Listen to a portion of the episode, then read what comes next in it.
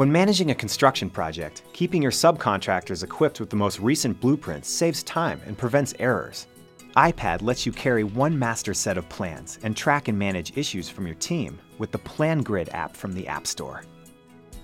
Here's a set of blueprints. They sync with updates and changes from the team when you open them. The toolbar provides a variety of tools and actions that work great with Apple Pencil. Let's say you arrived on the job site and the client would like another light fixture installed. You can use Apple Pencil to set the scale of the blueprint. Now, when you measure the distance for the new exterior light fixture, it's scaled accurately.